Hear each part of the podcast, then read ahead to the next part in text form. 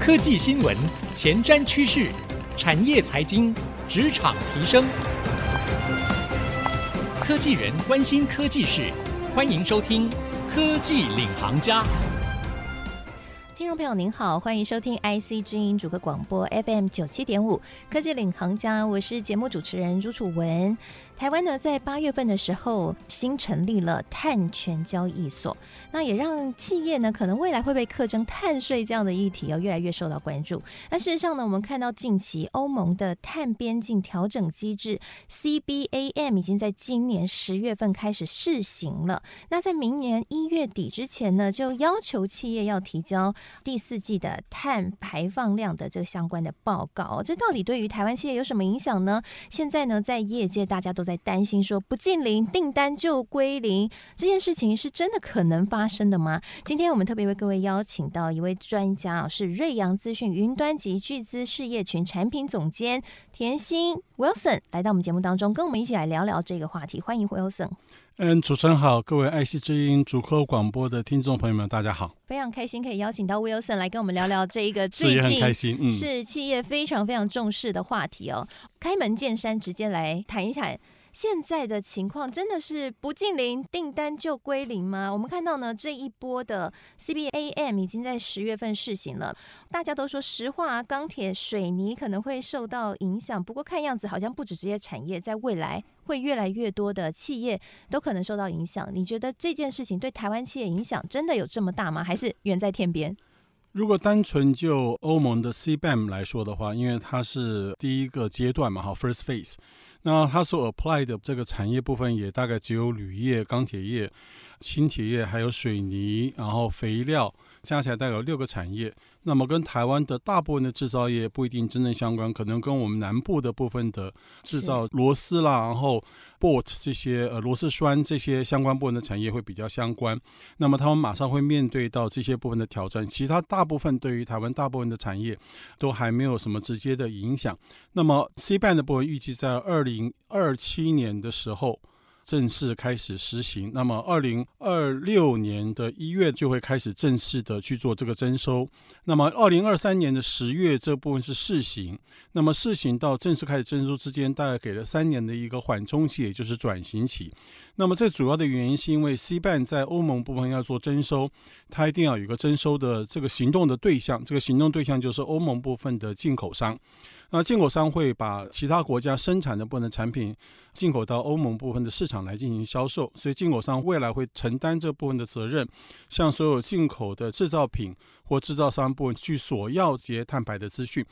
那么每个单位产品产品的碳排资讯，在二零三四年之前，那么欧盟针对于 CBAM 的部分，还有一些各个 domain 部分的一个 quota，也就是说有一个免税的部分的额度。所以你如果去算了，你又是这六个 domain 之中的啊，你算出来单位产品的碳排数，如果说低于它的这个 quota 的话，那么至少你刚开始可能不用去缴这个碳关税。如果超过这个 quota 的话，你就需要准备要去缴这个碳关税。但是只有这六个 domain，那这六个 domain 里面大概对台湾。影响最大的可能就是这些螺丝部分的产业了。是，所以换句话说，如果企业最近不赶快去关注这个议题的话，在二零二七年，它可能就会被课征很高额的碳排税哈。对，如果不是这我们刚刚所说的这六个产业的话，那它还暂时还不需要担心。但是我们刚刚所知道说，C band 的部分现在是 First Phase 第一阶段。呃，run 的不错了之后，CBAM 欧盟部分本来的打算就是把 CBAM 会进入到 second phase，就是第二阶段、第三阶段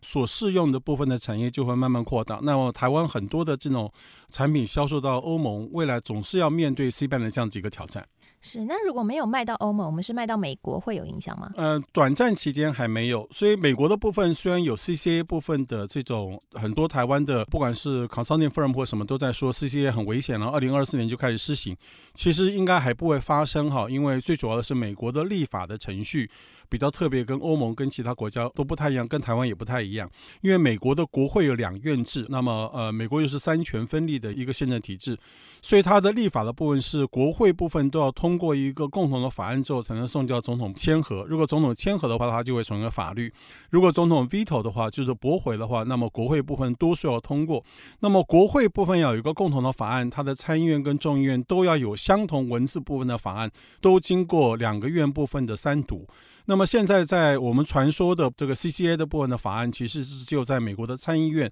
进行二读。二读的程序是，任何的法案拿到了国会的桌上之后，我们叫做一读。在国会看到了这个法案之后，把它送交委员会，委员会进行审查，审查通过之后，我们叫做二读。二读完之后，交付整个大会部分全院再进行审查，审查通过才叫做三读。所以目前在美国，只有在参议院进行二读结束，目前没有看到它会排入到整个大会审查的部分的程序。而且，就算参议院通过之后，还要看众议院中间有没有相对应的法案。目前众议院没有类似的法案，所以，众参参议院通过之后，那众议院要开始进行这些法案启动。一路到到一读、二读、三读部分的程序，可能要花了四五年以上，大概都是省不掉的一个程序。是，所以换句话说，如果你是台湾企业的经营者，那你的产品会卖到欧洲的话，那你要注意了，因为很快你就可能会被课征碳税哦。但如果呢，你是产品销到美国的话，那依照刚刚 Wilson 的解析，那你还可以再等等哦。不过未来这是一个趋势了，还是必须要赶快去进行转型。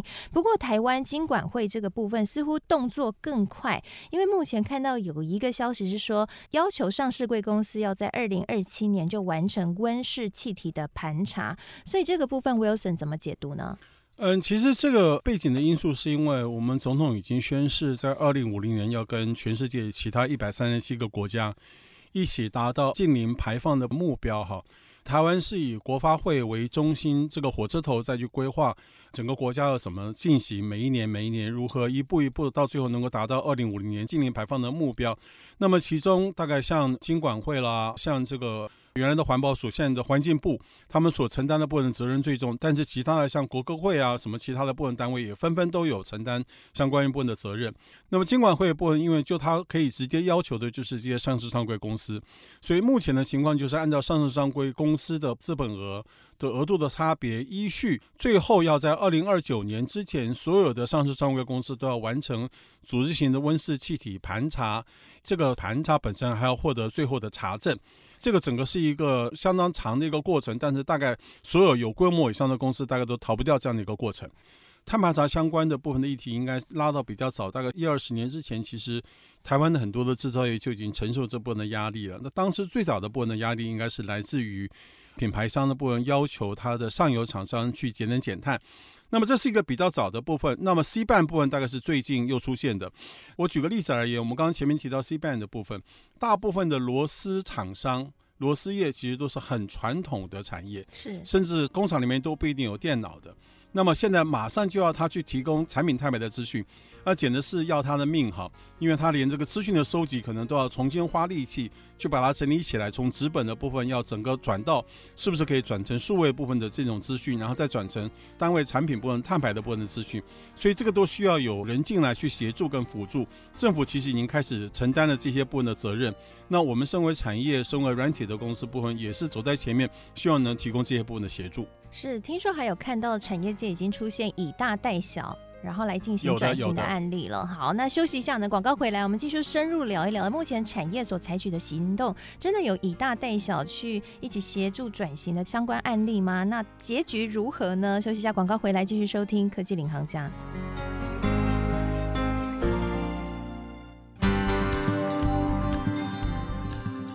欢迎回到科技领航家，我是节目主持人朱楚文。今天我们在节目当中要跟大家一起来聊聊 ESG 与碳盘查这个议题，因为现在迫在眉睫哦。这个欧盟 CBAM 呢，已经在今年十月份开始试行了。那未来呢，课征碳税将会是所有企业将要面临的问题啊。不只是市场是在欧洲会受到影响，其实未来这是一个全球的趋势啊。那台湾的政府呢，现在也已经定定了上市贵公司要在二零二九年最晚是这一年。啊，必须要完成整个碳盘查。那今天我们邀请到瑞阳资讯云端及巨资事业群产品总监田心 Wilson 来跟我们聊聊。那上半集节目呢，我们分析了现在目前的现况和趋势。那下半集节目，我们想要聊一些实际的案例和产业现在的行动到底在哪里？那我们刚刚有聊到，哎，目前好像已经看到了台湾的企业真的有意识到说，哎，不转型、不近零的话，订单可能会归零哈。好像不是危言耸听，因为政府都已经硬起来了。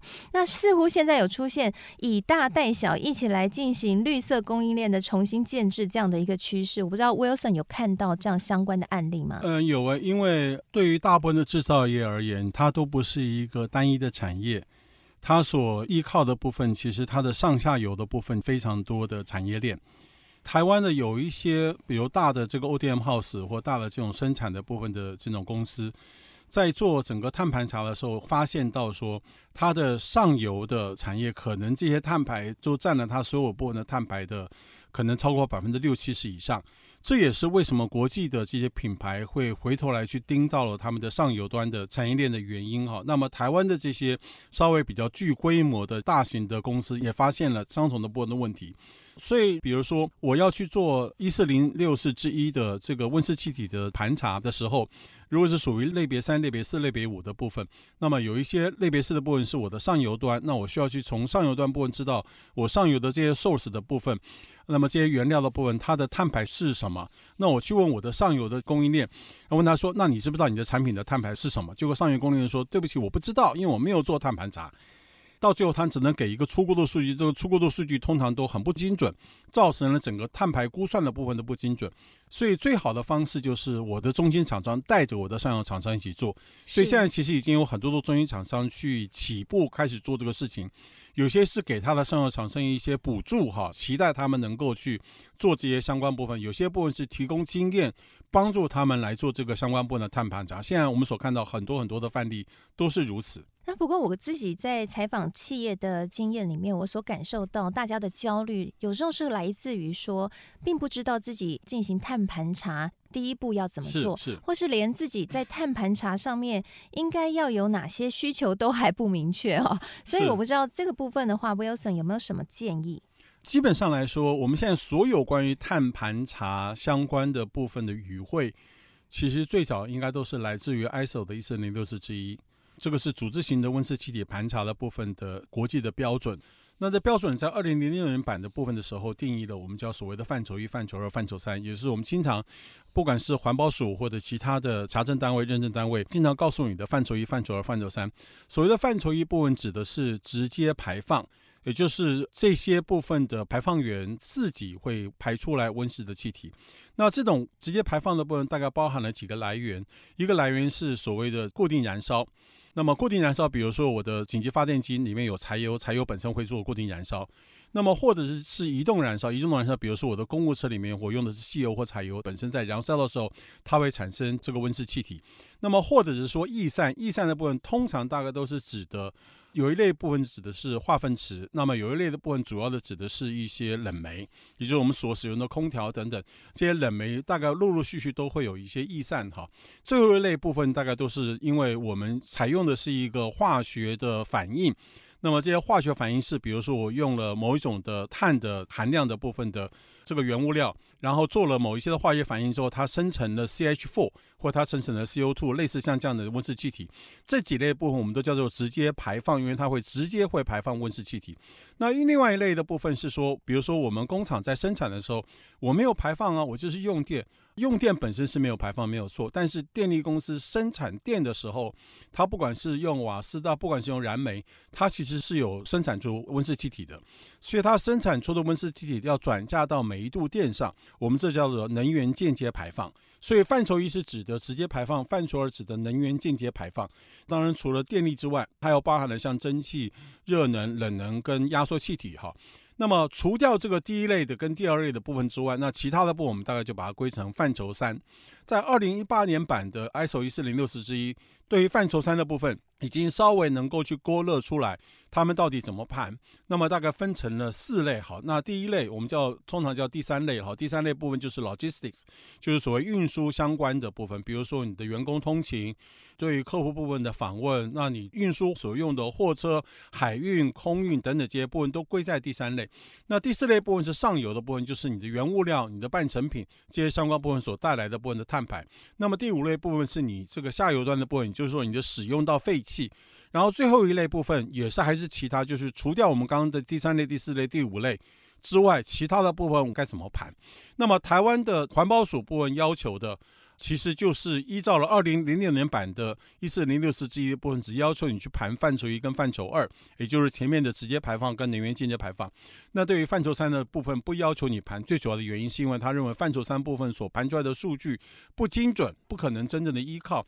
那么有一些台湾的公司，假设是依照环保署的要求，或者金管会依照环保署的方案部分来进行要求，比如说上市单位公司要做的温室气体盘查的话，那么就依照二零零六年版，也就是环保署的这个方案的底子去盘就可以了。但是如果你的要求是来自于国外的公司，或者你的下游品牌端，这个时候你要做的温室气体的盘查，就必须依照二零一八年版。也就是你必须去盘类别一、类别二、类别三、类别四、类别五、类别六，那包含了我们刚刚所讲的运输啦、上游啦、下游这些端部分，通通都要进行盘查。所以这个是所有碳盘查的部分的基础了。哇，听起来真的是相当的繁复哦。是，所以很多企业都必须要引进外部的顾问来协助进行碳盘查这个部分。对。不过就问题来了，不少企业还没有开始行动，就是因为这部分的费用，他们可能没有办法去预支，那甚至呢没有这样的一个预算。所以我想问一下 Wilson，你对于应该要做这件事情，但是他又没有相关人才、没有人力，而且还有系统费用压力的话，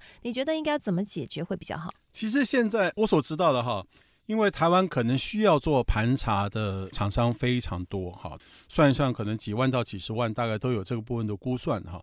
那么台湾现在可以来做辅导的这些管理顾问公司或管理顾问师的部分的资源远远不足。我们所知道，像管理顾问师或管理顾问公司，往往他的 case 都已经排到可能一年或两年之后了。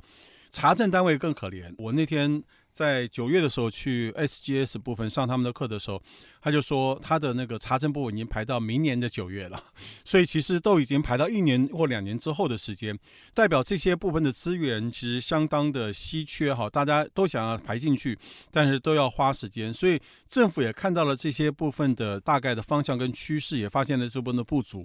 所以工业局啦，其实他们都有努力，像最近就有 release 的一些预算，来协助让学校的部分的老师也能够跳出来，然后基于他们的专业跟有一些部分的受训，来协助大部分的这些需要的这些厂商开始来进行这些部分的盘查。查证单位政府其实也去找了六个法人，经过了一些相关的部分的培养之后，这六个法人也可以在台湾的国境之内。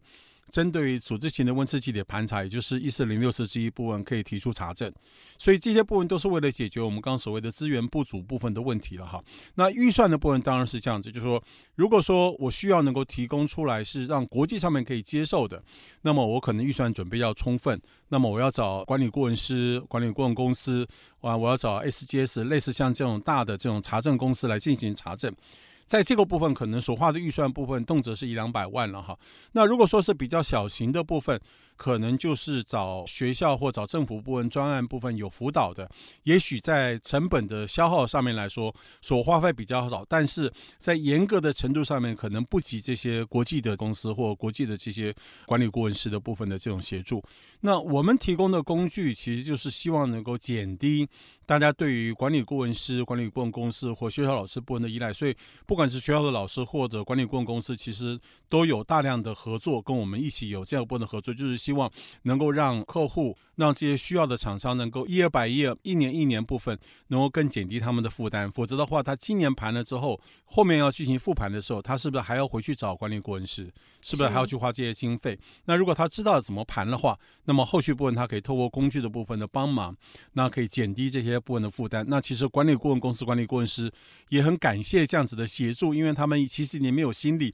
再去顾之前盘过的部分的客户了。是，所以换句话说，就是运用科技的力量。然后。你们这边有一套系统可以协助企业来进行盘查。对。那我听说这套系统叫做 Vital Net Zero 零碳云，那可不可以跟我们介绍一下 这一个系统它的特色？应该这样讲，这个系统本身，我们到现在为止做的部分大概是 ISO 五万零一跟 ISO 一四零六四之一。那么在今年十一月底的时候，会 release 一四零六七的部分的版本，哈，也就是产品摊主机的部分的版本。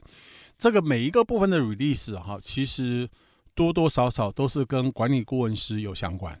也就是我们是跟着管理顾问师的脚步，看着管理顾问师如何到客户端部门帮助客户去做好盘查，然后到最后拿到了查证。它所用的部分的 Excel 的 table，其实我们就参考这个 Excel table 的模式去建立出来系统，所以我们的系统部分的 UI UX 部分不是很美丽。